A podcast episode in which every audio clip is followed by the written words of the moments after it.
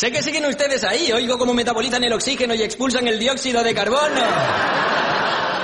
Al parecer tenemos algunos dignos académicos entre el público. El doctor Randall del Departamento de Geología, el único hombre que se alegra cuando tiran su trabajo por tierra. ¡Badabá!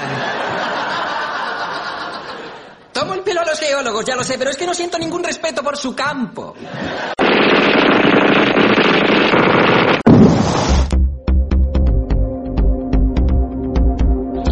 Bienvenidos a GeoCastaway, el podcast de geología y ciencias de la Tierra.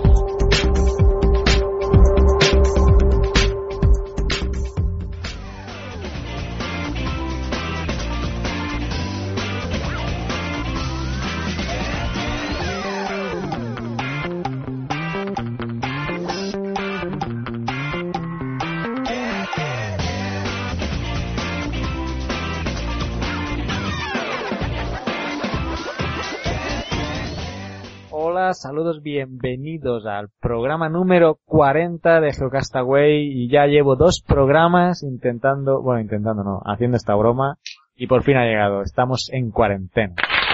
Conmigo está Oscar, Vicen y un invitado colaborador, Naún, desde Granada. ¿Qué tal? A los tres. Buenas tardes. Hola, buenas. Y, y me falta a mí decir hola, buenas tardes, pues hola, buenas tardes también aquí. ¿Qué tal. Carlas? ¿Alguien me ha dicho que estás por la península? Ah, sí, que no lo he dicho. Bueno, pues estoy grabando en mi casa y tengo un serio problema porque uso un micro de pie y ahora no puedo mover la cabeza. Acostumbrado a mi, a mis super au- audífonos con micrófono incorporado mega podcasteros y ahora no puedo mover la cabeza. Pero bueno, a ver si entre la, el micro este, las conexiones raras de siempre y alguna otra eh, ruidos estáticos nos sale un programa más o menos decente. Este programa queríamos que hubieran participado Patricio, también Valderrama y Miguel, Miguel Vera, pero bueno, como hace dos días prácticamente que he llegado y ha sido un poco todo acelerado, no, no, no pueden estar con nosotros, también porque, bueno, envié la convocatoria un poco tarde, así que los emplazamos al, al siguiente programa. Y pues nada, número 40, chicos. ¿Qué- ¿Pensabais llegar aquí? Yo no. Si tú no pensabas llegar aquí, yo creo que nadie pensaba llegar aquí. o sea que... Pero bueno, estamos aquí, ¿no? Que es lo importante. Y siguiendo, ¿no? Tuvimos un premio en el 2012, creo, y, y he notado además, ya para rematar, un repunte importante de, de oyentes, que sobre todo en Evox, que era una plataforma que no, de la que prácticamente no, no teníamos gente que, que nos oyera, pues ha habido una repunta importante y bueno, pues nos alegramos por eso, así que bueno, Gracias, gracias a todos nuestros oyentes y nuestros seguidores que estáis ahí programa tras programa. Y si eres nuevo, pues nada, este programa es sencillo de entender. Hablamos de geología, ciencias de la Tierra y del espacio también. Así que, bueno, pues nada, la idea esa era un poco hablar de recopilar cosas que hemos estado viendo. Un programa, un, un poco como cada programa, pero hoy somos más. Y creo que Vicente tenía ahí un, una listilla de películas súper oscar- oscarizables, ¿no? Para hablar. Bueno, sí, queríamos hablar un poco también de, la geología en películas, de televisión y libros, literatura y esas cosas. Eh, y bueno, para empezar un poco y así introducir el tema, pues hablar que tengo aquí pues el, el blog de un geólogo que se llama Un geólogo en tu vida. Eh, geólogo en cuestión creo que se llama Oscar Ercilla y bueno, eh, si ponéis un geólogo en tu vida encontraréis su, su blog.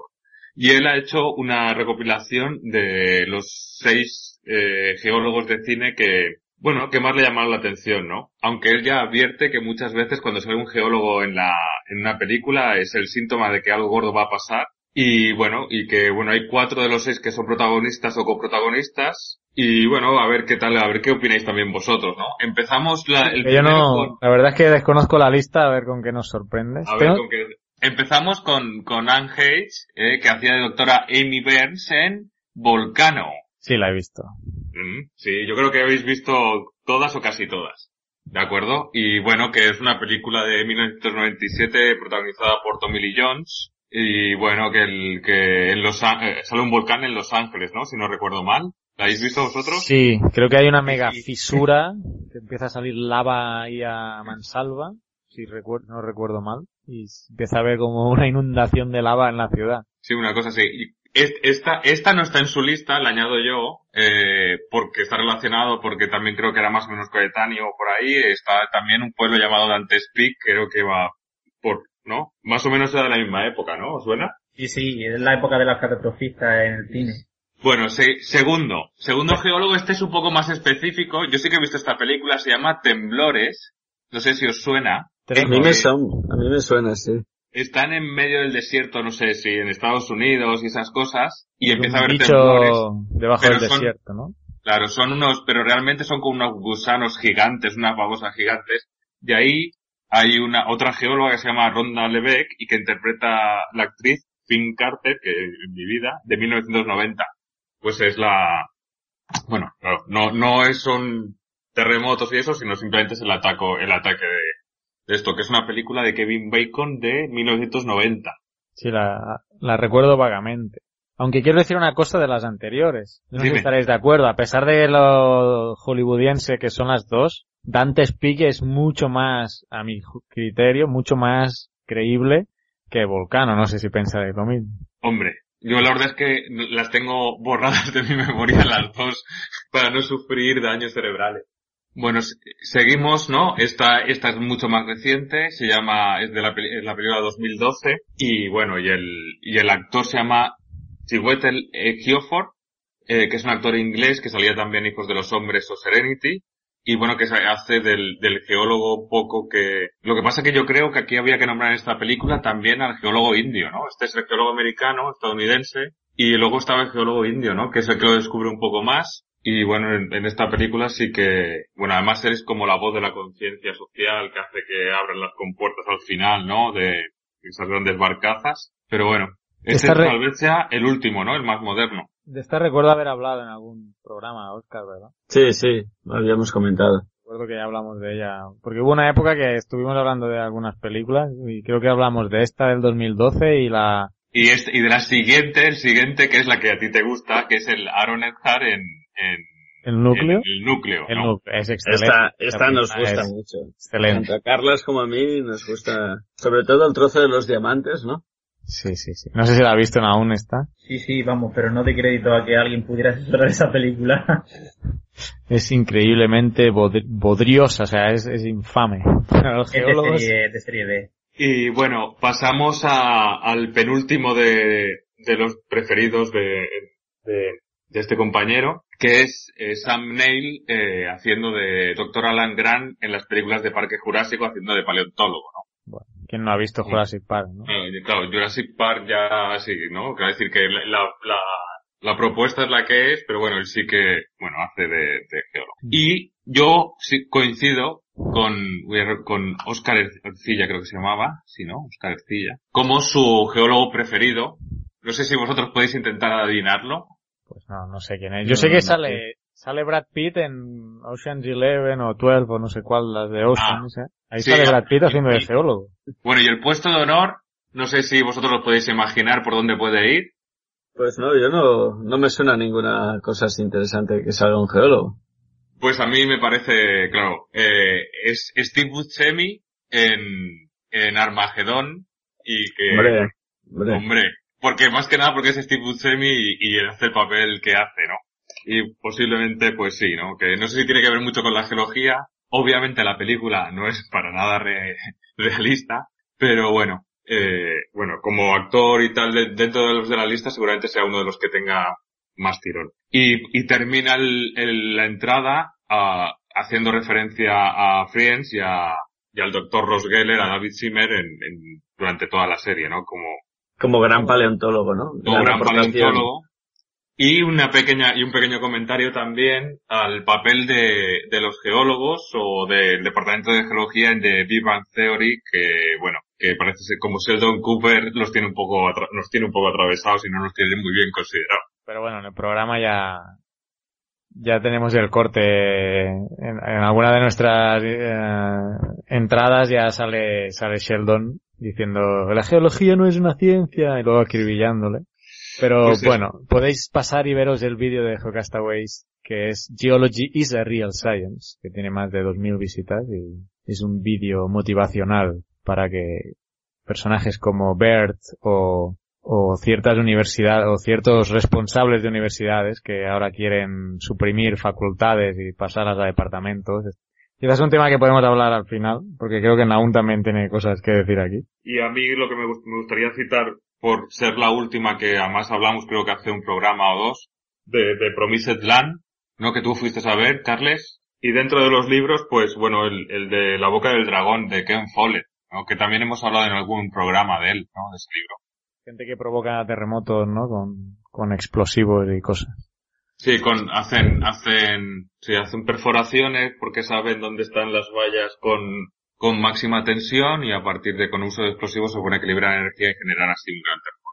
Bien, bien. Pero en esa lista de películas, ahí faltaría una que tienen aún ahí ¿no? con especial consideración, ¿no? ¿Cómo, cómo se llama? Bueno, en, reali- en realidad voy a hablaros de dos, porque me he acordado que las dos últimas películas que he visto geológicas son muy malas. La primera que, que creo que debería de entrar en la, en la antología de, de cine de cine geológico basura, y yo creo que por eso la gente no tiene mucha consideración a los geólogos, es El Día del Fin del Mundo, una película en la que sale Paul Newman, que no sé si la habréis visto. Hostia, no. El día del No, fin pues del mundo. Sí, bueno, costó 20 millones, acabo de ver ahora el presupuesto porque tenía, tenía ganas de saberlo. Costó 20 millones hacer la película de dólares en aquella época, en los 80, y recaudaron 3. O sea, podéis imaginar lo mala que fue la película. Vamos, Pues un negocio. que- Un negocio Sí, sí, de un negocio total. Pero es que el argumento ya es rebuscado, ¿no? Esto es que se van, compran una isla en el, pa- en el Pacífico, intentan buscar, en una isla volcánica, intentan buscar petróleo y tal. El caso es que el volcán explota, entra en erupción y bueno, eh, eh, os podéis imaginar el drama, ¿no? El drama humano que se monta allí. Los piroclastos van directamente hacia el hotel que hay en la isla, mucha gente muere, los ríos de lava atraviesan la isla, en fin, bueno. Que es una comedia de, es un poco, una comedia un poco romántica de los años 80, pero muy mala, muy mala, muy mala. Y si no la habéis visto, la recomiendo porque además esta que sí que está en castellano. Es decir, El Día del Fin del Mundo, una película que podéis verla y, y bueno, el papel de los geólogos creo que es- lo único que hacen es caerse dentro del volcán, porque creo que tienen una, un intento de explotación petrolífera justamente en la cumbre del, del volcán y cuando el volcán entra en erupción se caen dentro con las máquinas. Para que os podáis hacer una idea de lo buenos geólogos que eran buscando petróleo dentro del volcán. Y la siguiente, que es mucho más reciente que del año 2009, se llama Megafalla. Y es una megafalla en Estados Unidos, o sea que podéis imaginar lo que es capaz de hacer la falla. El caso es que están haciendo una explotación, una, creo que es una, creo que es una mina, a cielo abierto, hacen una detonación, supongo que para, para iniciar la, la explotación de la mina, y lo que hacen es disparar una super falla tectónica a nivel de la corteza terrestre. Con tan mala suerte que destruyen San Francisco. O sea, podéis imaginar ya que la falla va detrás de los científicos intentando tragárselos.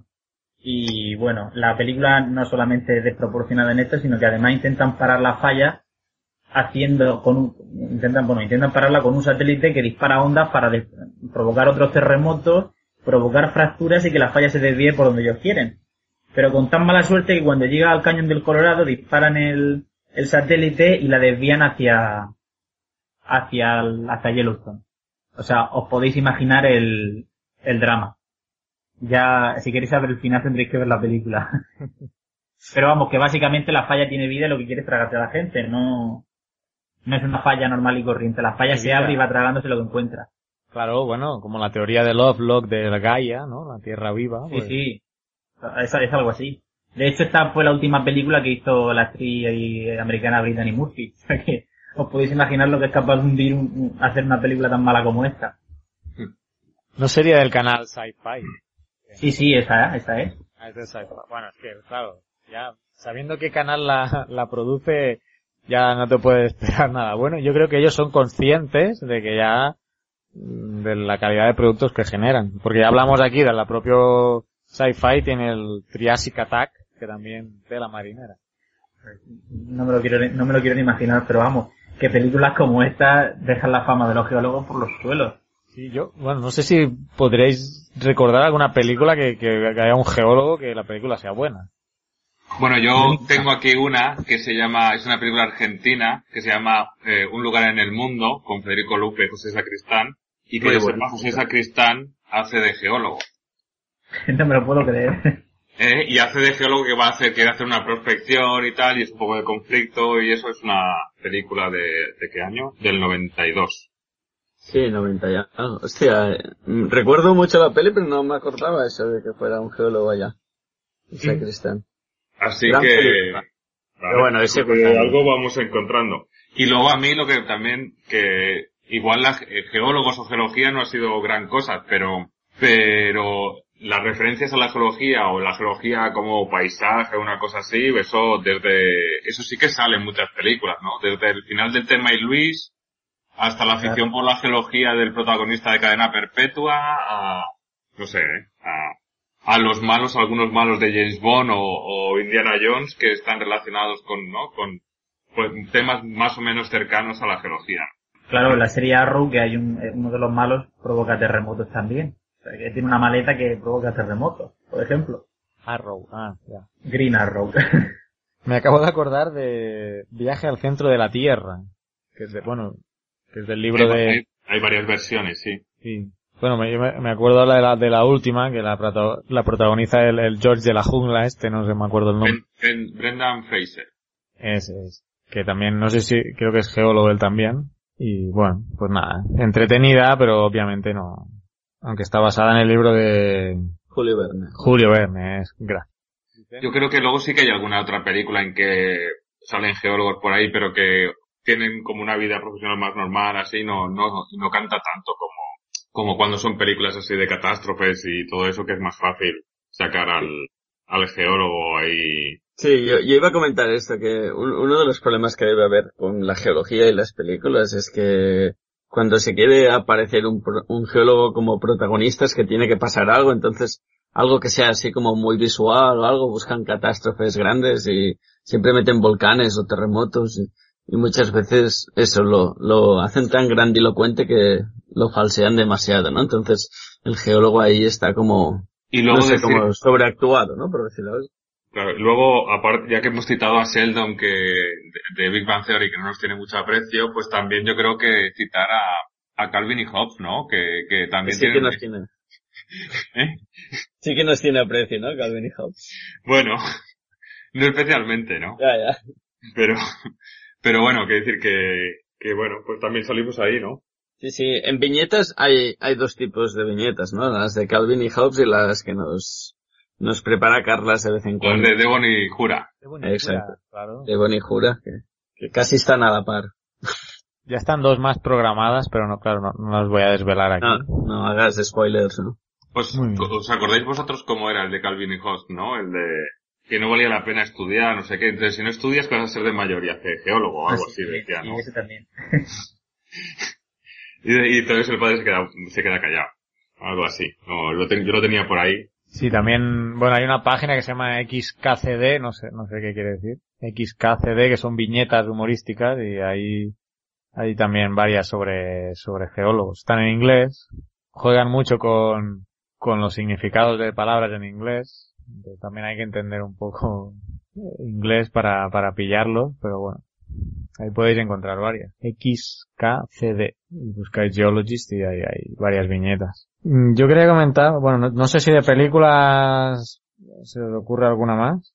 Yo no recuerdo ninguna buena que haya visto. Habrá que, tengo que ver esta de un lugar en el mundo que me comentas, pero es lo que decía Oscar, ¿no? De que siempre que aparece un geólogo tiene que ser en un contexto de, de catástrofe mundial, erupción, terremoto o un meteorito que viene contra la Tierra. Entonces, ah, claro, entonces ahí es difícil, ¿no?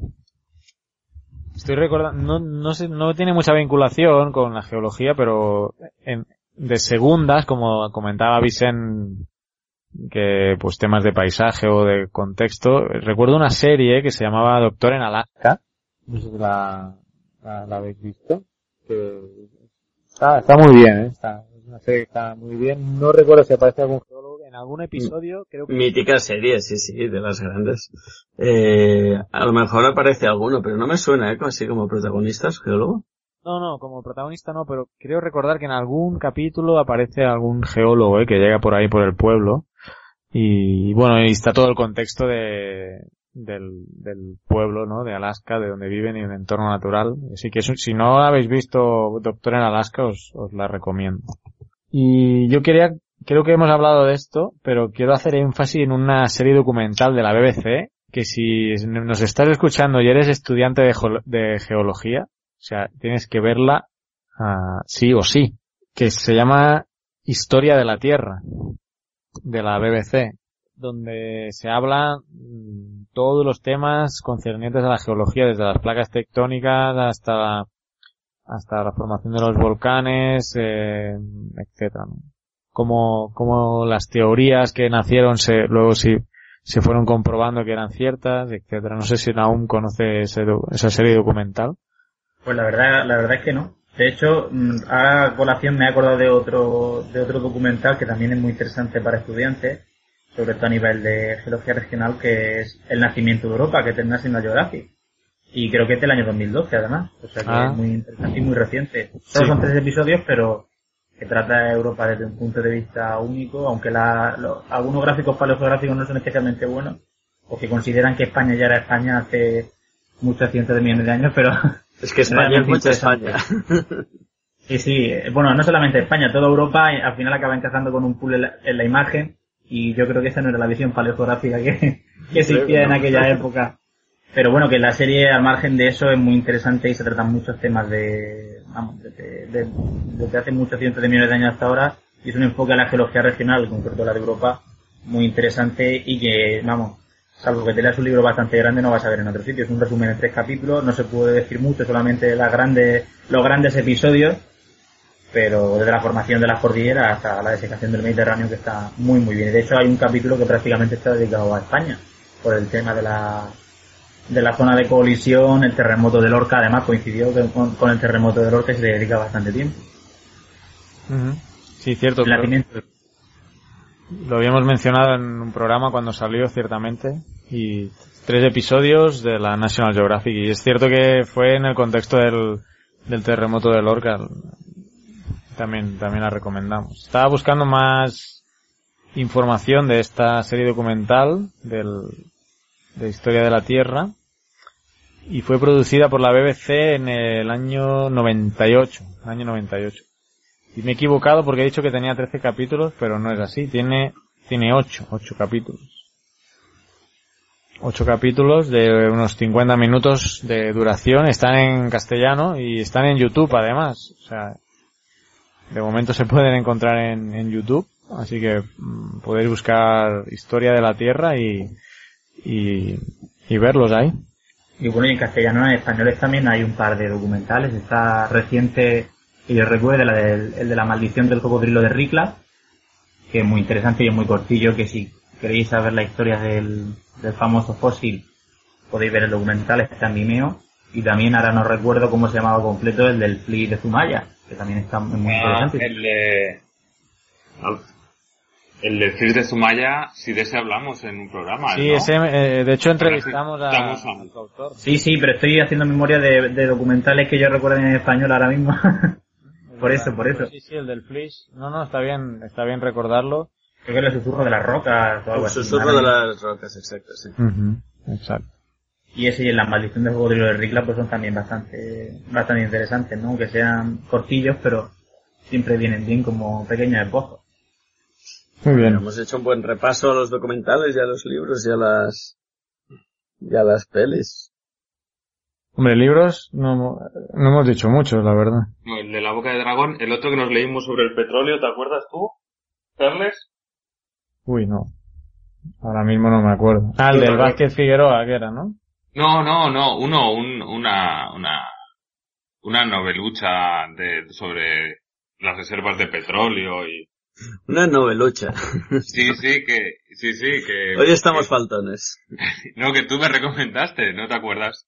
Sí, no, bueno, te lo regalé, la verdad, pero Ah, no, regalaste, no, me lo regalaste, no. pero yo luego te lo devolví para que te lo leyeses tú también y sufrieras lo mismo que yo, claro. eh, creo que se llamaba Al borde del infierno de Steve Alten. Eso puede ser. Pues sí, sí que va del petróleo. Pues yo ahora me estoy leyendo, eh, me estoy leyendo la, la ciencia y sus demonios de Carl Sagan. No, la ciencia no, no se llama la ciencia, se llama la, El mundo y sus demonios. el mundo, perdón. Es que hay un blog, me he confundido porque hay un blog. Sí, hay un blog que se llama así. Hay un blog que, por- que también os recomendamos, por cierto, que se llama La ciencia y sus demonios. Os recomendamos tanto el blog, La ciencia y sus demonios, como el libro de Carl Sagan, que es una, bueno, eh, pone de manifiesto un poco todo el mundo pseudocientífico, un poco, y de por qué el tema de los horóscopos, y bueno, se centra en bastantes cosas, ¿no? El mundo y sus demonios de, de Carl Sagan. Así, bueno, ya hemos dicho algunos libros más, ¿ves? No sé si tenéis algún libro más por ahí. Ah, bueno, yo creo que habría que aprovechar para decir a nuestros oyentes que seguro nos habremos dejado alguno importante, alguna cosa, pues que aprovechen y que, y que nos lo digan, ¿no? Ah, sí. Bueno, de dejarnos, que libros hay millones. Sí, sí, pero vamos, que cualquiera puede opinar y puede ahí a ver así si nos hemos dejado alguna película, algún libro así importante. Está la- los comentarios, o por Twitter, Facebook, cualquier medio de, de comunicación. Mm, Yo tenía, bueno, ahora que hemos mencionado este blog de la ciencia y sus demonios, eh, tenía que comentaros aquí un par de cosas más mm, por internet. Y una es una página web, una no, una página de, bueno, sí, es una página web que es una página de Facebook que me ha encantado porque se llama, el título de la página es Razones para salir con un geólogo o una geóloga. O sea que si estáis en Facebook, buscad razones para salir con un geólogo o una geóloga. Y es impresionante, o sea, es, me gusta mucho. O sea, fotos de paisajes, viñetas de geólogos que comentábamos que hay muchos cómics, ¿no? Y, ahí están, hay bastantes. Y me parece que esto lo está llevando alguien de la Universidad de Barcelona, del departamento de, la Facultad de Geología. Y pone aquí, razón número uno para salir con un geólogo, el Himalaya. A qué se referirá. ¿Será que muchos geólogos se van a estudiar el Himalaya? Se llevan así. Pero si, si os fijáis en la foto que tiene de perfil, que es muy, es muy significativa, que no hemos nombrado en, en personajes de serie, es el geólogo del, del pueblo de Padre Medinusa. Dicen que los geólogos son los seres más sexy sobre el planeta y más divertidos.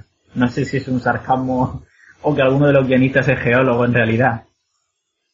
El corte lo tenemos también en esa misma intro que hablábamos de Sheldon, ahí sale este, ¿no? Que hay, hay- la escena creo recordar en la que se dice eso, es que ha habido como un accidente, se ha caído alguien por un, por un agujero en el, en el suelo y, y llega el geólogo y, y están todas las mujeres ahí. Es verdad lo que dicen, los geólogos son los más sexys del mundo. No sé, la verdad, no sé si será sarcasmo o como dices tú, alguien será geólogo de los guionistas, cosa que pasa en South Park.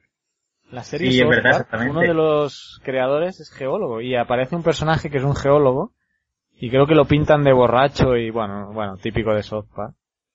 Bueno, y bueno, típico de South Park y si buscas en cualquier sitio como, como sabes si alguien es geólogo, pues una de las razones es porque la única forma de vida basada en el alcohol. O sea que, básicamente, entre otras, Sí, sí, sí. Hay una página que son los topicazos, ¿no? De... sí, en la, en la enciclopedia creo que está. Sí, creo que está. la- voy, a, voy a mirarlo, pero creo que es la enciclopedia donde sale. Si ahora recuerdo otro que dice, ¿cómo reconoces que es un geólogo? Dice, porque todas sus fotos solo aparece a alguien humano haciendo de escala. Exactamente, exacto. Pues esta era una de las páginas que os recomiendo de Facebook, que la, la he encontrado hoy buscando cosas para el programa y parece interesante. O sea, no, no es mm, todo broma, ¿eh? O sea, salen fotos bastante guapas y, y- y links interesantes, ¿eh? En, en esta página de, de Facebook. Y otra cosa más seria era los podcasts de la USGS, que son, se llaman Corecast. Entonces, si entráis en el Servicio Geológico de Estados Unidos, tienen también, ellos hacen podcasts de cortos, de 5 o 10 minutos, y, están muy bien. Os los recomiendo que os los bajéis, están en inglés, pero yo creo que se entienden bien y son cortitos, eh. No sé si cono eh, esa es una duda que tengo, de podcast de geología, ciencias de la tierra afines. Yo no conozco ningún otro. Yo aparte de este Paleocast, no, no he visto ninguno más. Yo tampoco, no sé si alguna vez he visto alguno que hayan colgado algún programa especial en Iris o en algún sitio de esos, pero ya tampoco, tampoco hay, hay mucho más. De geología desde luego no, así como tal. De ciencia sí, sí que hay. Eh, os recomendamos, podemos recomendar varios en español, además son colegas nuestros. Eh, os podemos recomendar la biblioteca de Alejandría, que La verdad es que es, dura un montón, pero se hace muy ameno. Además tienen los podcasts cortos que se llaman pergaminos, los pergaminos de la biblioteca. Están todos los podcasts de Ciencia Es. Está el universo en un gin tonic de pepino, que hicimos un crossover eh, sobre el sol, está la boardilla, que creo que ahora mismo es el, uno de los podcasts de ciencia con, con más oyentes. Em, creo que ya... Bueno, puedo aprovechar ahora que estoy citando podcast para anunciar un nuevo podcast de ciencia que se llama Trending Ciencia, en la que se están publicando temáticas diferentes cada semana, ¿no? Hay muchos Esto es colaboradores. autobombo, Carlas. Sí, o sea, yo también estoy ahí participando. Naún está también. Se apuntó, me acuerdo. También, también. Y eso, cada semana eh, se intentan publicar podcasts de diferentes temáticas eh, con colabora- colaboradores de diferentes especialidades. Y bueno, me, me he detenido más en este porque es un proyecto nuevo que empezó el 1 de abril y en el que yo estoy implicado. Y ahora que citaba los podcasts me, he acordado. Así que bueno, también os animo a que paséis por trendingciencia.com y echéis un vistazo. Los lunes está saliendo Francis Villatoro hablando de física y los viernes es temática variable según el colaborador que, que, que publique. Así que bueno. Eh, y de ciencia, pues eso, en español ah, son los que yo más o menos sigo. Luego están los de la radio, que hay bastante, ciertamente hay bastantes podcasts de ciencia en las radios convencionales, pero para no citarlos a todos, os voy a recomendar que vayáis al blog o al foro de Misterios de la Ciencia, .org, nuestros amigos de Misterios de la Ciencia, y ahí ellos recopilan todos, todos esos programas. Así que si queréis nutriros más de ciencia vía audio, eh, misteriosdelaciencia.org es vuestro foro para escuchar y descargar. ¿Y qué más? Bueno, no sé aún ahí como invitado especial si, tienes algún aporte más. Luego nos Pues darás el, el- la actualización de la-. Sí, sí, luego la, grabaré en cuanto, en cuanto vamos a la rueda de prensa y diga los resultados de, de RAD, porque en realidad desde, como el mes de abril prácticamente fue todo inútil, porque primero falló uno de los ordenadores y después fue la conjunción, no, no ha habido actividad científica de ningún tipo, ni prácticamente nada. Y ahora pues van a aprovechar, como sí que ha estado tomando medidas de radiación durante todo este tiempo, ya llevan casi un año. Y todo el tema pues sí que tiene alguna novedad. Pero vamos, que el Curiosity ha ido, comparado con los demás rover, ha ido un poquillo, un poquillo lento, pero la calibración ha sido larguísima y muy dura. Por lo visto. No quieren, no quieren, no quieren cometer errores porque se juegan mucho, sobre todo, no sé si sabéis que la misión del Curiosity se ha extendido indefinidamente y calculan que va a tener plutonio hasta dentro de 55 años. Para que os hagáis una idea de lo que puede durar la misión y lo bien que quieren tener calibrar los instrumentos. Ah, Ya, 55 años, vaya. Por eso... Ya, yo pensaba que lo del plutonio les iba a durar menos. No sé por qué No, pensaba no, que- parece ser que con el nuevo modelo que han, que han hecho, porque cuando hicieron el primer modelo dijeron que iban a tener para unos 18 años de plutonio. Pero, o bueno, no sé si es plutonio y uranio, el combustible del RTG. Sí, Eh, sí. Y resulta que, que los nuevos, los últimos cálculos, el último modelo dice que podría tener eh, energía suficiente, un- han dicho, como era un cálculo positivo, hasta dentro de 55 años. O sea que es una salvajada de emisión se ve que le pusieron más cargas de la cuenta a las pastillas de plutonio porque eso no, desde luego no es normal. Pero bueno, que, que hasta cierto modo está bien porque de momento se ha movido 700 metros solamente y hasta subir, si quiere subir el monte va a tener que, va a tener que estar años porque ahora tiene que volver para atrás y empezar a subir y va a encontrarse cosas interesantes cada, cada 5 metros o cada metro si, si me tiráis, vamos. Y sobre todo teniendo en cuenta lo que, lo que hay dentro del, del cráter, vamos es una historia geológica bastante, bastante importante.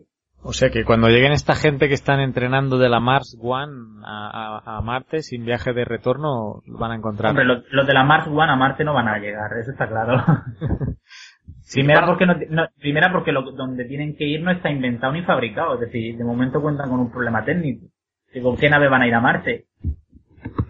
Sí, sí, el otro, el otro día había un post de, de quién era, de Irreductible, Sí. de Javier Peláez, que sí. decía que, que vaya, a ver, con, lo- con los datos en la mano, esto pinta más como una farsa de, o como una estafa que como cualquier otra cosa, porque realmente quieren montar ahí un gran hermano, pero es lo único que van a poder hacer, porque no, no hay nada más.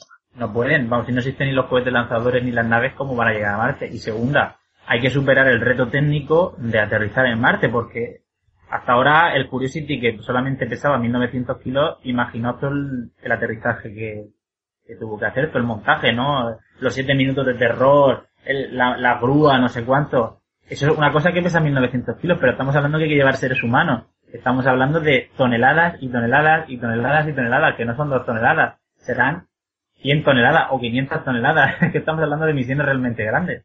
Y Bueno, y, ojo, y, y sa- el y sacarlo de la Tierra. El, el problema no es solo ir, ¿no? También es volver. No, es que los del Mark One no vuelven. Sí, los del Mark One ya dicen que solo van. Eso, no, eso ya no pueden volver. Eso es un, vamos. No creo que, que lo de Mark One llegue a un puerto. Por lo menos no creo que ni que lleguen a salir de la Tierra. Que ya ah, sería pues yo tengo unos cuantos candidatos. Si no tienen que volver, yo tengo unos cuantos. ya. Yo, ta- yo también, eh, yo también. Tengo bastantes ahora mismo. Pero lo bueno es que haya miles y miles de inscritos, ¿eh? ¿Sí? Sí, sí, y el, ministro de Educación no está, ¿no? no, pero podemos hacer un vídeo por él. Le movemos la boca y ya está. Ponemos una foto y que la apuntamos rápidamente. Podemos pedir firmas. Oye, pues sí, por lo menos como campaña, como campaña de estas de firmas seguro que, que, que ganaba, vamos. Ella es la campaña número uno de España. Sí, mira, pues eso no cuesta nada. Si hay una página, hay una página web que se trata de eso, creo, de, de poner tu Claro. proyecto y, y- y se difunde por internet y ya está. Change.org. Con eso ahí puedes hacer, puedes hacer la firma que quieras. Ah, pues mira, Vicente, si, si te, si te apetece, puedes iniciar esa campaña de enviar al ministro de, de Educación a, a la Mars One. A ver Pero si... tendría que ser con, con alguien, ¿no? ¿Con quién le podríamos mandar? Con Carmen de Mairena, algo así, un viaje interesante, ¿no? O algo. Joder, eso sería... Bueno, Carmen de Mairena fue una, ha sido una de las personas más visionarias de nuestro país. En su programa electoral, ella prometió eh, pistas de aterrizaje para OVNI, cosa que ningún partido de España ha prometido. Ella es una, es una persona que ya pensaba en el espacio. ¿Cómo está el tema? España está, está muy mal. Dios mío. Bueno, pues mm, seguro que nos hemos dejado un montonazo de cosas, pero bueno, para eso están los métodos de contacto, chat, chat, chat, eh, Facebook, Twitter, página web, email, para que nos hagáis llegar cosas que, que también os habe- a- hayáis visto, escuchado, que os hayan gustado, y nosotros las mencionamos en, en el siguiente programa. Y bueno, en este punto nosotros vamos a seguir con el programa y les pediríamos a Naún muchas gracias por participar en este número 40 y Muchas gracias a vosotros y felicidades, por supuesto. gracias a ti como parte también de, de- del equipo y nada, esperamos tu eh, tu actualización de la Curiosity que es en pocas horas, ¿no? Eh, Sí, en a la- las cinco y media, son ahora y a las ocho creo que es la, la rueda de, de prensa, así que cuando A ya las ocho y media. Cuando publiquemos el podcast ya estará incluida tu actualización. Muchas gracias y Perfecto. nos estamos viendo. Venga, un abrazo. Saludos. Hasta luego, adiós a todos. Saludos.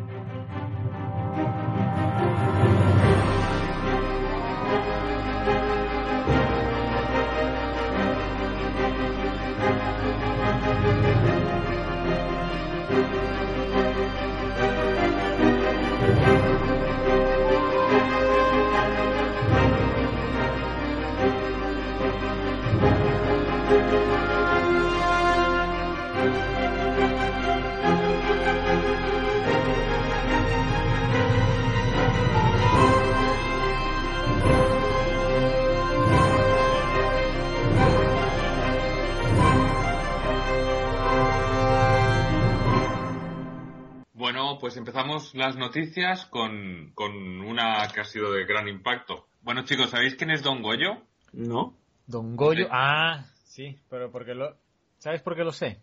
¿Por qué? Porque he visto Teleplaneta, que es el programa de Radio Televisión Española que cada semana hace un repaso de los fenómenos naturales que pasan por el mundo y por eso lo sé. Bueno, pues desvélalo, desvela quién es Don Goyo. Pues creo que te refieres al gran volcán Popocatépetl de, no sé si lo he dicho bien, Sí, sí, sí. En es- México. Sí, sí, es el, el volcán, el Popocatépetl, que está en México y, y bueno, y es como, digamos cariñosamente, es como le llaman allí al, al volcán.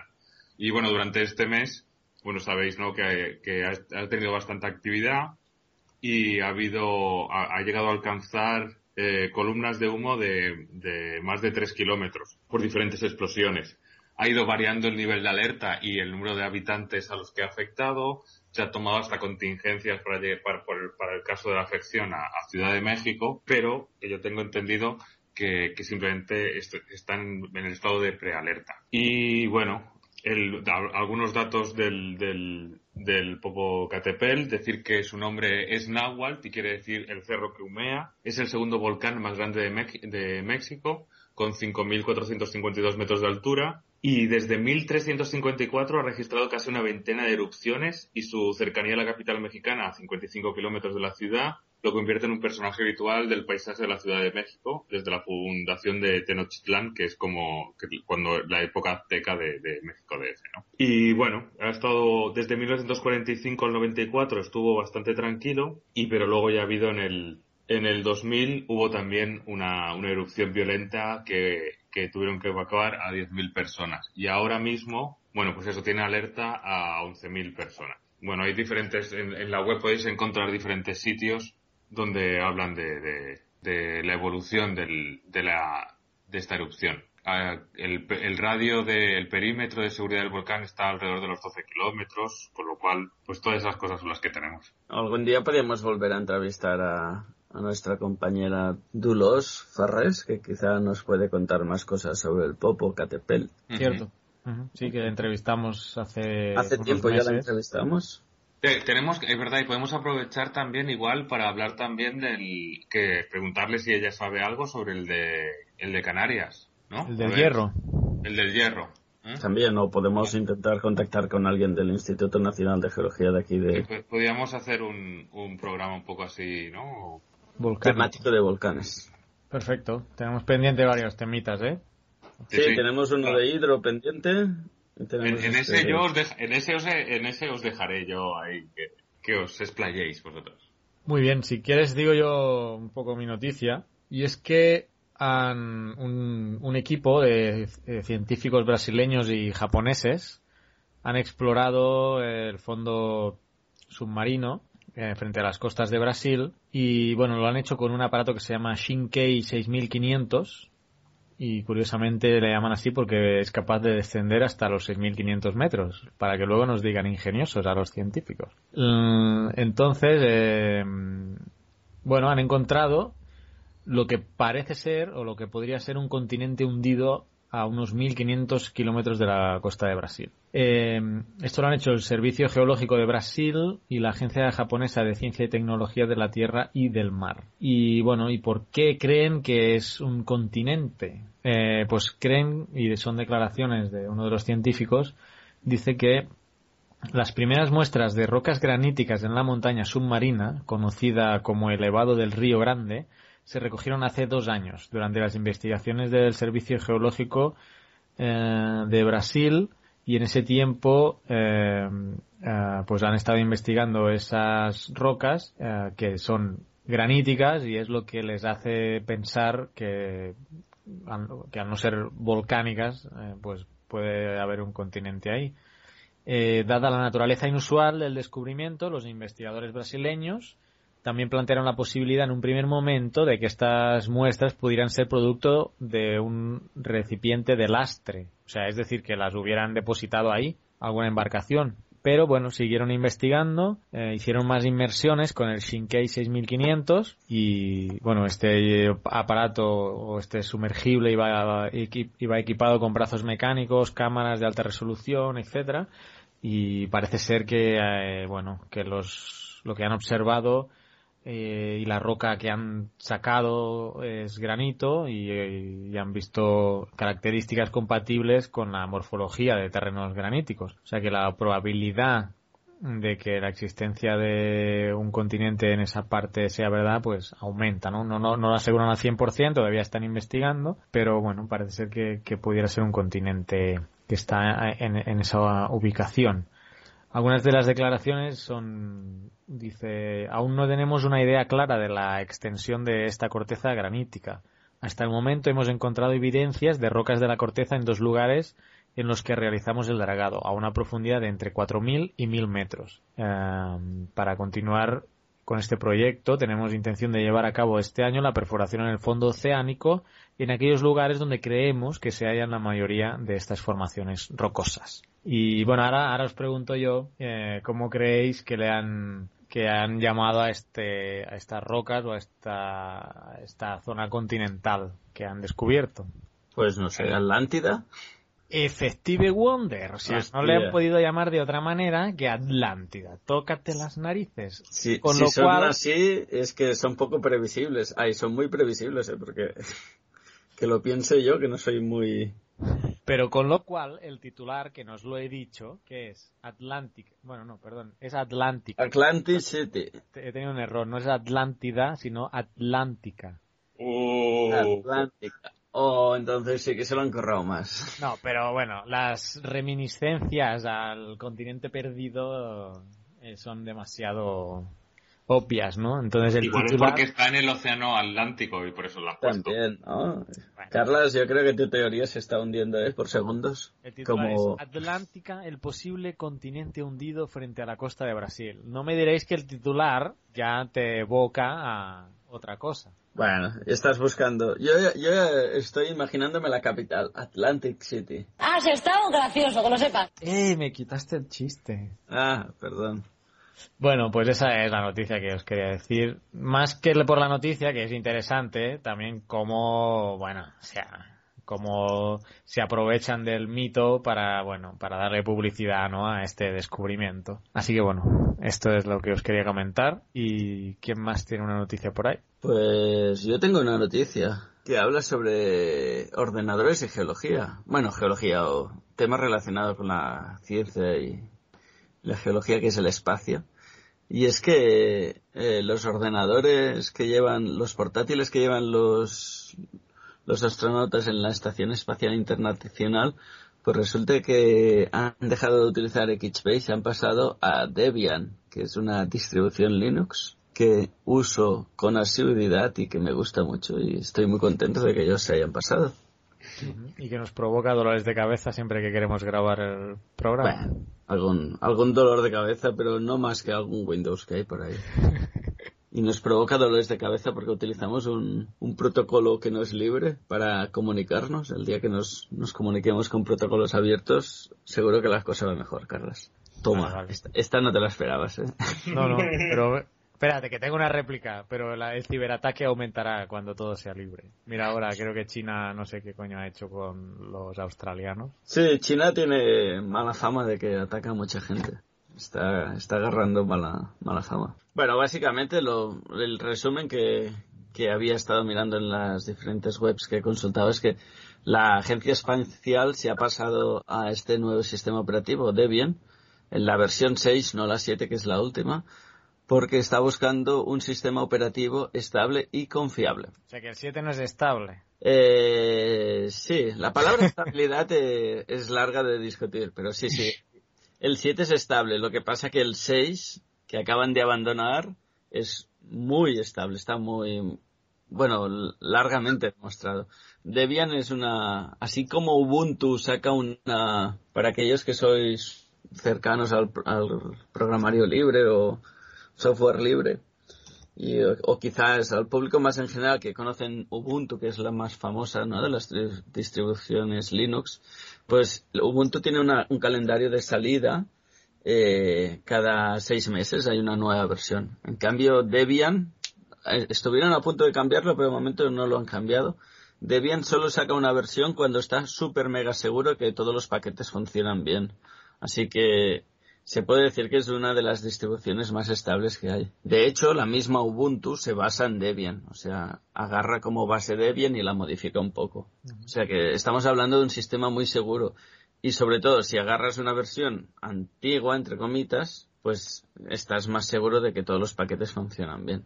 Y nada, y básicamente lo que eh, las diferentes noticias dicen que eh, algunas que ya la Espacial Internacional ya estaba usando Linux en diferentes ámbitos, pero no en las laptops de los de los astronautas y este es el paso más que han dado, ¿no? Que hasta ahora era un sitio donde un territorio bastante Windows, por decirlo de alguna manera, y parece ser que les ha convencido la, la distribución Debian para poder utilizarla también en, en los en las laptops de los de los astronautas. He visto algún comentario divertido porque dice que no tendrán que cambiar ni el white paper, no sé cómo se dice en inglés, white paper, porque el fondo de pantalla de Debian es, es un cohete en el espacio, o sea que hasta eso ya lo tienen hecho.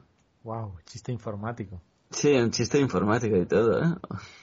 Y qué más, y también decir que también se utilizará en un robot que se llama Robonaut R2, un robot diseñado para asumir algunas responsabilidades de los eh, astronautas en el espacio. O sea que aparte de en las laptops también correrán un, en un robot. Muy bien, pues nada, viva Linux, viva Debian. Bueno, yo me meto mucho contigo, pero bueno, es para hacer aquí el show, ¿eh? Porque ya reconozco que es, es, es, un sistema operativo robusto y fiable. Creo que todos los servidores del mundo van con Linux. Y, todos no, pero un, tanto por ciento muy alto, sí. Muy alto, e incluso, bueno, uh, cuando he tenido oportunidad de volar en avión, todas estas compañías que tienen su, que cada asiento tiene su televisor, cuando carga todo el programa, ves ahí que empieza a correr el Linux. Para... Ah, sí, eso nunca me había fijado, mira. Pues mira, los, los aviones también tienen, al menos el de... Air France. El de British Airways, que es el que lo he visto yo, eh, va con va con Linux. Todo el, todo el sistema de, de entretenimiento del, de los pasajeros, de las películas, series, la música, todo eso, es, eso está en Linux.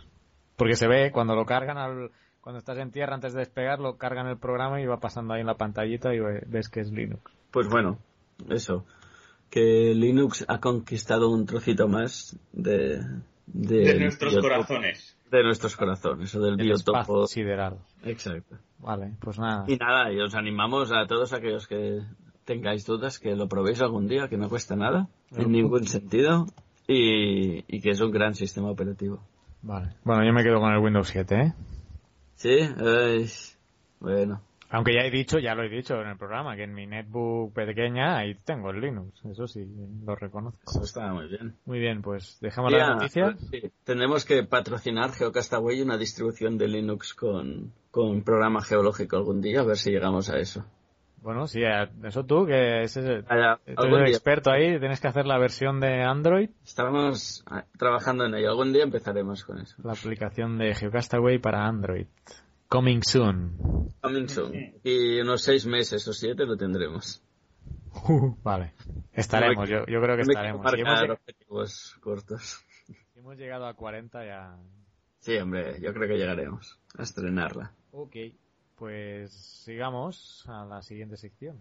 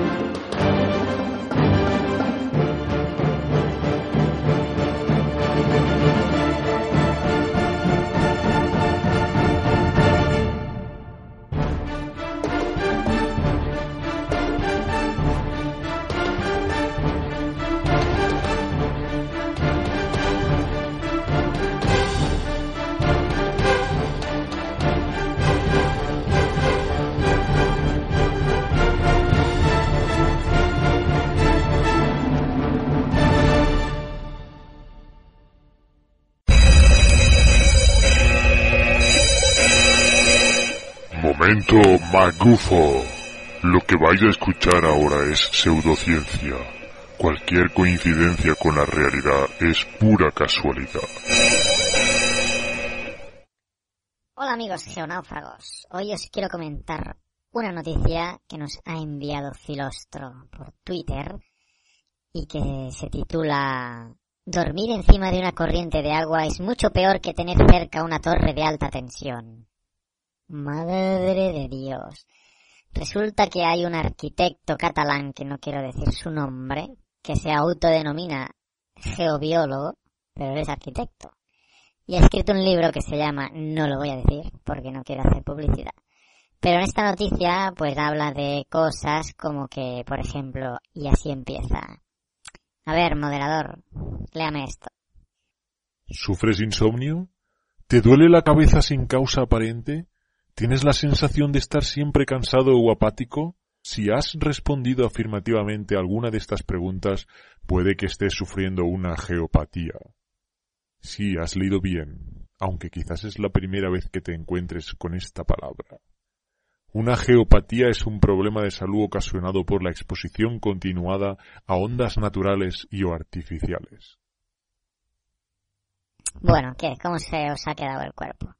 Pudiera entender que, bueno, las ondas artificiales eh, están en debate, no se ha podido demostrar, todavía no hay estudios de que pueden afectar, pero bien, todos sabemos que sí hay normativas de que se tienen que construir las viviendas apartadas de las torres de alta tensión, etcétera, ¿no? Pero ya el detalle de, de los inalámbricos, de las wifis, de los móviles, bueno, bueno. Dejemos, dejemos pasar esta, esta parte de la noticia, aunque yo tengo que decir que duermo con mi teléfono debajo de la almohada escuchando podcast, así que debo tener el cerebro frito. Pero bueno, la cosa que me revienta los hígados, el hígado, mejor dicho, es que este hombre se ve que dormía, o sea, no podían dormir, no podían dormir, era arquitecto, construyó una casa en algún lugar y no podían dormir ni él ni su familia. Así que él, ¿qué hizo? Pues bueno, eh, se fue a buscar a, a algún experto, denominado geobiólogo por él, y resulta que les dijeron que había una corriente de agua debajo de su casa. Oh my god. Agua. Agua. Señores, señores y señoras, niños y niñas, las tres cuartas partes del planeta hay agua. Le llamamos el planeta azul por algo, por Dios. La cuestión es que su esposa y sus hijos no habían conseguido dormir una noche entera desde que se había mudado al nuevo hogar y fue un geobiólogo recomendado por su suegra el que dio con el origen del problema. Estaban durmiendo sobre una corriente de agua. ¿La solución? Cambiar la cama de sitio. Y aquí la noticia me gusta, me gusta, porque dice, aunque en un primer momento esta explicación y la recomendación del Zaorí, Tatachín, del Zaorí, ahora resulta que es un Zaorí. No entraron en su cuadriculadamente de arquitecto, no pudo más que probar y comprobar en sus carnes cómo tras los cambios su familia volvía a dormir a pierna suelta. Desde entonces la geobiología forma parte de su vida personal. Bueno, geobiología. No sé, o sea, es obvio y evidente que la geología y la vida van interrelacionadas desde el mismo momento que se formó la Tierra hace 4.500 millones de años. Las dinámicas volcanológicas tectónicas de la Tierra favorecen o no la creación de vida. Y os recomiendo y ya lo ha hecho Carles en el, la intro de este programa, la serie documental Historia de la Tierra, Story of Earth, de la BBC, que está por YouTube, que hay un capítulo, creo que es el 3, que habla precisamente de eso. Pero de ahí, de ahí, amigos, a hablar de esta disciplina, geopatía, donde las corrientes de agua y no sé qué más, porque la verdad no especifica mucho en esta noticia, y voy a ser sincero, no he querido ni meterme en, Wikipedia y buscar qué es la geobiología eh, como ciencia o no, porque dicho solamente con el título geobiología, pues es lo que os decía, perfectamente compatible, pero si ya llevas esto al campo de la pseudociencia, aquí ya tenemos un problema. La geobiología, lo acabo de buscar para que luego no me digáis, está descrita como un campo científico interdisciplinario que explora las interacciones entre la vida y el ambiente físico-químico de la Tierra. O sea, por hasta aquí ningún problema. Los investigadores implicados en la geobiología pertenecen a campos como la geoquímica, la biogeoquímica, la mineralogía, la sedimentología, la climatología, la oceanografía, la edafología, la paleontología, etc. Es decir, una vez más, la pseudociencia, usando términos que quedan muy bonitos, bañándolo con un halo de ciencia real, en este nombre llamado geobiología. ¿Para qué? Para entrar en la magufada y decir que las ondas del agua no dejan dormir. En fin, creo que no hace decir, no hace falta decir nada más, como diría un conocido exfutbolista. Hasta aquí la magufada de este mes, gracias Pilostro, y ya sabéis, si queréis que comente alguna cosita más de magufadas, enviadnos cosas a nuestros métodos de contacto, que yo encantado las expongo. Hasta el mes que viene, amigos.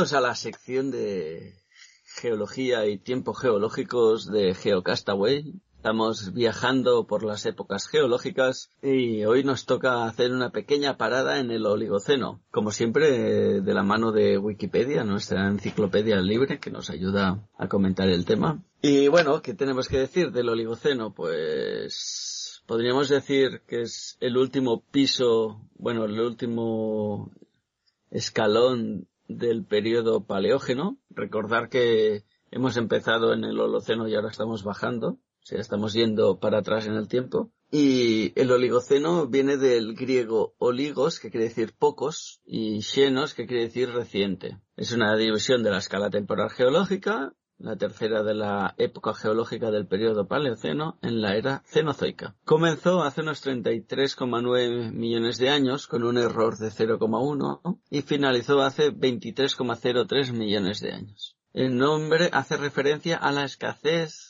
de nuevos mamíferos modernos después de la ráfaga de la evolución del Eoceno. Por eso lo de pocos en la época reciente. El Oligoceno es a menudo considerado como un momento de transición entre el mundo tropical arcaico del Eoceno y los ecosistemas de aspecto más moderno del Mioceno.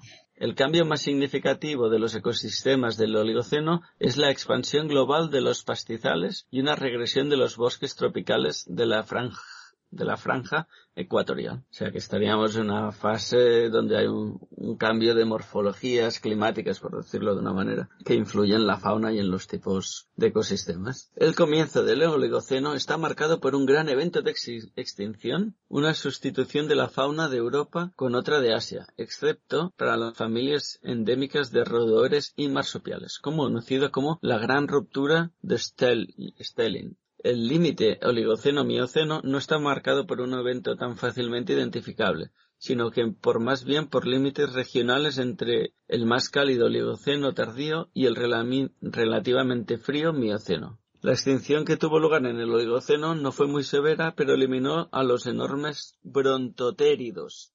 De la familia se llama Brontoteridae y son animales que vivieron hace unos 56 y 34 millones de años. os animo a que busquéis Brontoteridae en Wikipedia y veréis una imagen del esqueleto de este amigo nuestro. Y bueno, aparte de la extinción de estos enormes titanoteres, tenemos diferentes pisos o edades dentro del Oligoceno que la Comisión Internacional de Estatigrafía ha reconocido. Uno es el catiense y el otro es el rupeliense, que otro, en otros episodios ya intentaremos hablar de edades y pisos, aunque ya es más complicado. El rupeliano o rupeliense empezó hace unos 33,9 millones de años, con el final de la Grande Cupure, un episodio de extinciones, y el Catiano empezó hace unos 28,4 millones de años y estratigráficamente su inicio está marcado por fonaminíferos planctónicos y la extinción del género, a ver si lo digo bien, Chilogembelina. Durante este periodo tuvo lugar la mayor erupción volcánica individual conocida, la erupción del Fish Canyon en la Garita. ¿Y qué más? ¿Qué más podemos hablar de este a nivel de deriva continental, para hacernos un poco una idea paleogeográfica, pues Australia se dividió completamente de la Antártida.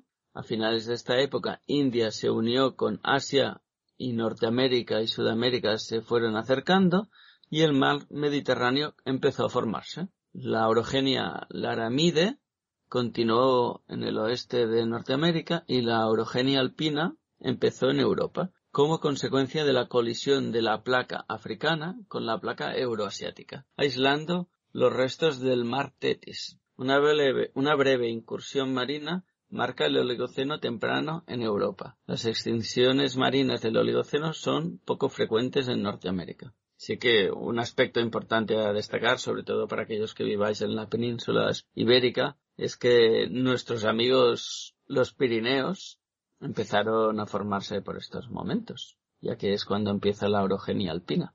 No quiere decir que aparecieran en ese momento, pero ya estaban ahí trabajando. Existen pocos indicios de migraciones intercontinentales, salvo en lo referente a los monos y los roedores cabiomorfos, animales que alcanzaron Sudamérica. Parece haber habido un puente terrestre entre Norteamérica y Europa en el Oligoceno temprano, ya que la fauna de las dos regiones es muy similar. En algún momento durante el Oligoceno, Sudamérica se separó finalmente de la Antártida y, deriva hacia el norte de América del Norte. Esto permitió la formación de la corriente circumpolar antártica, que produjo un rápido enfriamiento del continente. Se produjeron también importantes cambios paleogeográficos en la península ibérica con el levantamiento de las cordilleras ibérica y Cantabria occidental la sedimentación marina desaparece definitivamente al norte y los Pirineos adquieren su configuración actual. Las principales cuencas terciarias que bordean la cordillera ibérica, el Ebro, el Duero y, el Almazán, se configuran en este periodo a favor de grandes alineaciones de las fallas de dirección noreste-sudeste y sus fallas conjugadas. Os dejo que vuestra curiosidad os lleve hacia Wikipedia o algún otro fuente de conocimiento y consultéis más datos sobre nuestro amigo el Oligoceno. Y nada, hasta aquí nuestro pequeño viaje. El próximo episodio haremos una pequeña parada en el Eoceno. Eoceno, Eoceno.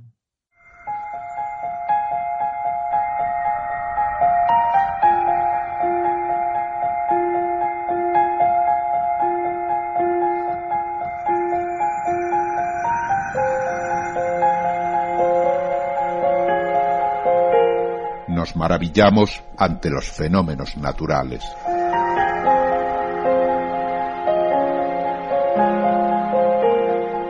Intentamos comprenderlos.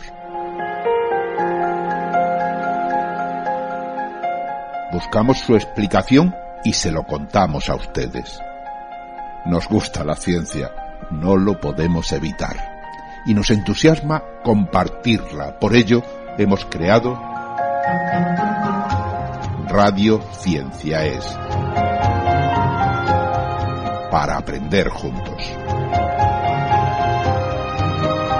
Visite nuestra web cienciaes.com.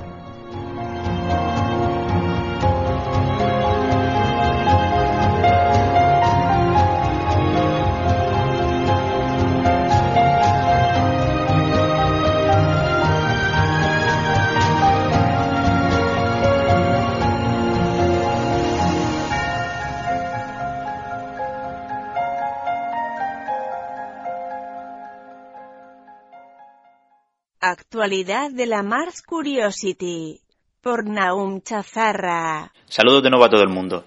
Voy a pasar a contaros las últimas novedades de la misión del Curiosity que han ocurrido este mes.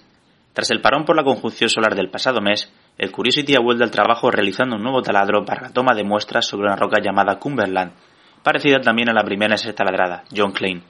Con esta nueva toma de muestras se pretende verificar los resultados obtenidos anteriormente. Respecto a las novedades científicas, se han presentado los primeros datos de RAD, el instrumento que calcula la radiación a la que serían expuestos los futuros astronautas que viajaran a Marte. La dosis de radiación durante el viaje sería como hacerse una tomografía de cuerpo completo cada 5 o 6 días, salvo que se produzcan avances en la propulsión de viaje o se invente un nuevo tipo de protección en las naves que frene las partículas de alta energía. Por otro lado, como ya se avanzó en los primeros días de la misión, el lugar donde aterrizó el Curiosity es un lecho de un antiguo río, un hecho que queda claro gracias a la presencia de afloramientos de conglomerados con cierto grado de redondeamiento, y nos indica que han sido transportados a lo largo de varios kilómetros y que nos dice que la corriente de agua fue persistente no un evento rápido. Y estas son todas las novedades. Un saludo.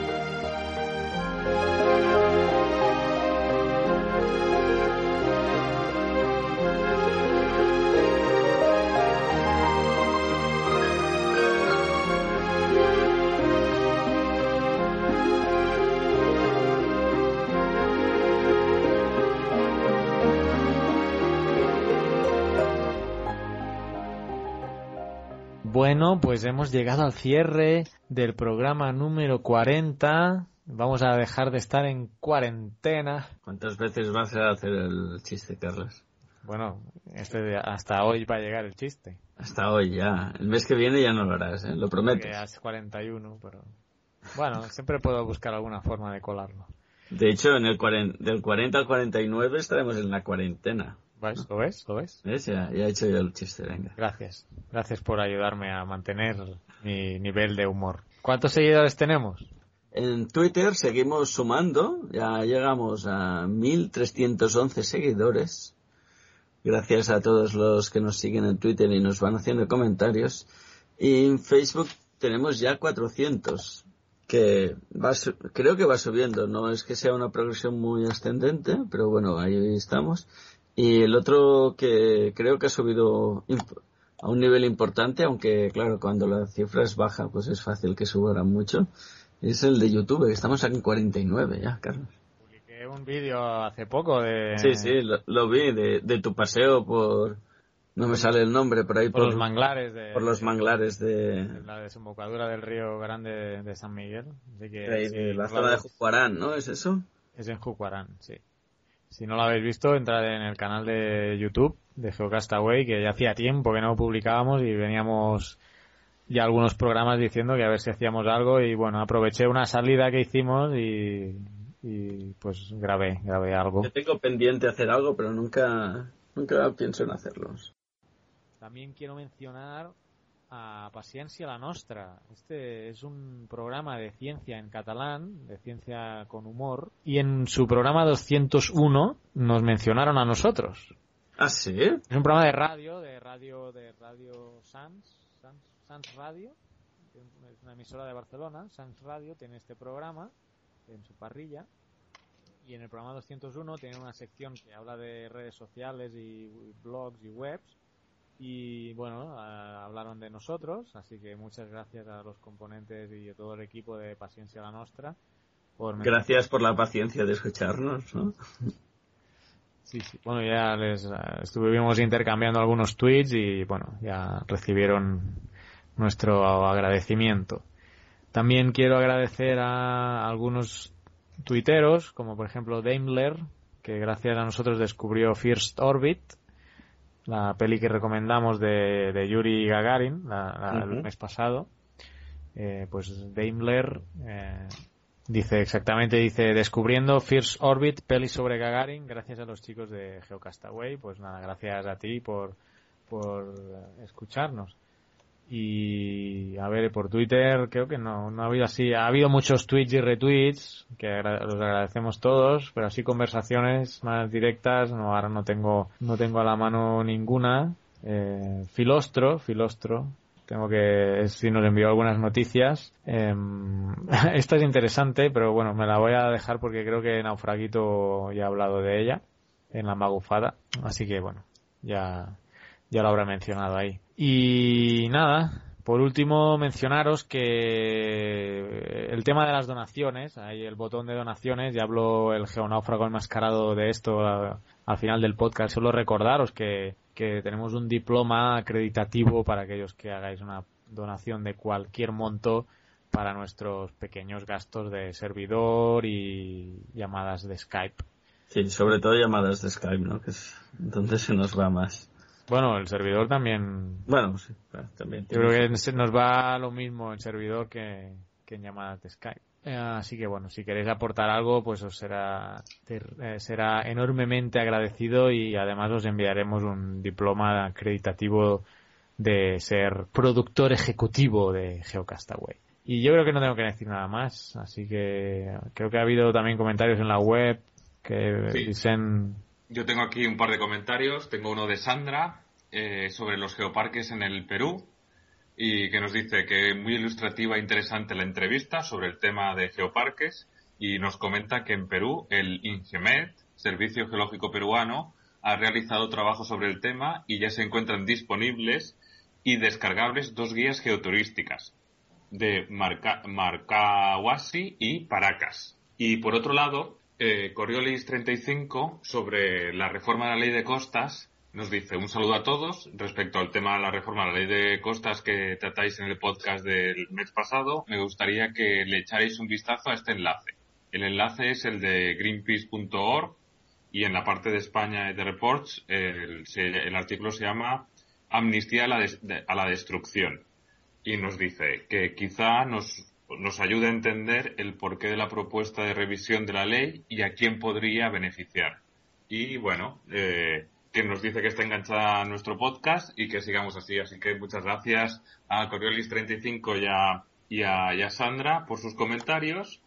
Y no sé si también tenemos algunas recomendaciones de Misterios de la Ciencia. Carles. Sí, como siempre, eh, nos envían, como ellos tienen toda la plataforma ahí de programas de, de, ciencia eh, en español y algunos temas que nos tocan o que tienen alguna relación con nosotros, tienen la amabilidad de, de comentárnoslo en nuestro Facebook.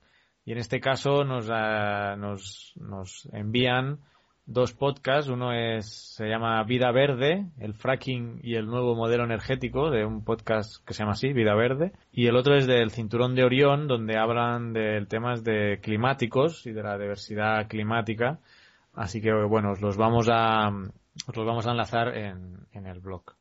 Vale, y bueno, y por último, hemos recibido un par de correos de también nuestro amigo Miguel Alejandro Castillo, que, que, ya participó en un podcast sobre el agua, me acuerdo, la gestión del agua, que nos comenta algunos cursos que son libres por internet, los Open Courseware, creo que le llaman, de la UNED. Nosotros ya habíamos mencionado uno de cartografía geológica, recuerdo, y él aquí nos pone algunos más, uno de sistemas de información geográfica, otro de, de cambio climático, otro de geografía física y otro de un curso básico de teledetección. Os vamos a poner los links en el blog porque son cursos que parecen muy interesantes y, además son, son libres, ¿eh? son open course. Y además también nos recomienda, ¿te acuerdas que habíamos hablado que una oyente nos puso en el blog eh, libros sobre geomorfología? Sí. Y él nos envía uno aquí, yo no sé si lo comentamos este, creo que sí, pero no estoy seguro. Se llama Geografía Física de José María Cuadrat, Francisco López Bermúdez y José Manuel Rubio. No sé si lo habíamos comentado este en el, en el programa anterior, pero bueno, en cualquier caso nos lo propone Miguel. Ahí queda, ¿no? y ahí queda. Y por último, por último, otro nuevo correo de también de Miguel que encontró una nueva opinión sobre este tema de la ley de costas y que también igualmente los la vamos a enlazar. Es una opinión personal de, de, de una asociación de la nueva cultura del, del, territorio y que bueno, está interesante. Es un post ya del 2012, de julio del 2012, donde eh, empezaba a formarse este borrador de la ley de costas y os lo vamos a enlazar. Y pues nada, gracias Miguel por tus correos a todos los que nos habéis comentado en el blog también, Twitter, Facebook. Por cierto, que por Facebook nos ha acabado también de comentar ahora mismo mientras grabábamos eh, y nos felicita Javier eh, Javi Crespo por nuestro número 40 y también David eh, Sanz Ortigosa. Muchas gracias a vosotros dos también. Bueno, y hasta aquí el programa número 40 que es cuarentena y seguiremos hablando de cuarentena hasta el 49. Gracias, Oscar, por darme esa visión futura. Así que nada, nos despedimos hasta el mes que viene. Gracias, Oscar. Gracias, Vicente. Gracias a ti, Carla. Gracias a todos y nada, y ahí, ahí nos escuchamos. Adiós. Adiós.